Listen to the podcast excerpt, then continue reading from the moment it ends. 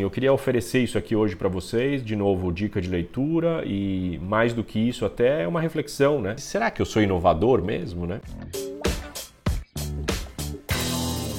O tema do Café com Edu de hoje é o que é inovação para você?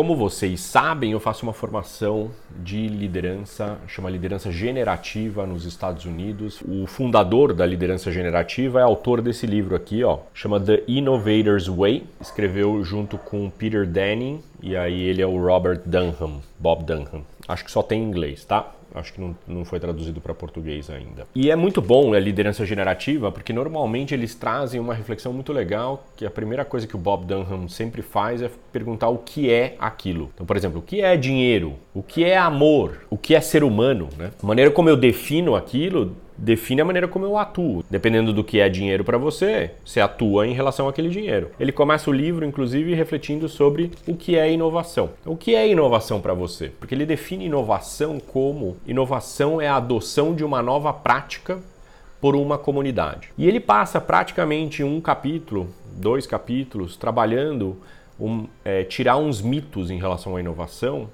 Primeiro mito é que inovação tem a ver com invenção, então ele distingue muito bem o que, é inovação e o que, que é invenção. Invenção é ter uma nova ideia, mas não necessariamente essa nova ideia é adotada pela comunidade. Inovação igual a adoção de uma nova prática. Pode ser tua família, por exemplo. Então você é inovador a partir do momento que a tua família começa a adotar uma nova prática. A segunda coisa que ele desmistifica é que inovação depende fortemente de um processo. E é muito louco isso, porque eu trabalhei como vocês sabem pela minha história, 15 anos em multinacionais. Muitas vezes eu olhava e falava assim, mas a gente não está fazendo inovação, sabe? Eu tinha essa sensação, né?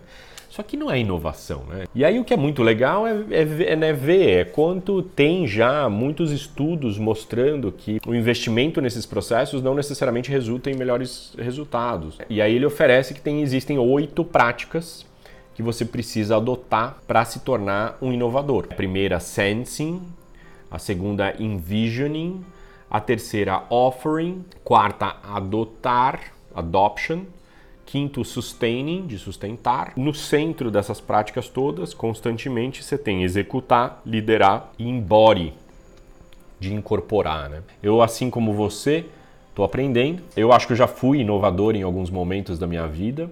Acho que já adotei novas práticas e tal, já, já convidei outras pessoas a adotarem essas práticas também. Mas eu estou numa fase onde como é que eu faço isso para mais gente, né? Claramente a Academia de Líderes Ubuntu é um veículo para isso e também o empreendedorismo e, e a rede Ubuntu de empreendedorismo, que é um sonho que eu fundei há muitos anos atrás. Como é que eu levo isso para um outro estágio? E aí, você é inovador nesse conceito de adoção de novas práticas? Beijo enorme para cada um de vocês. Um prazer enorme ter você aqui comigo. Ubuntu, eu sou porque você é. Tchau. Valeu.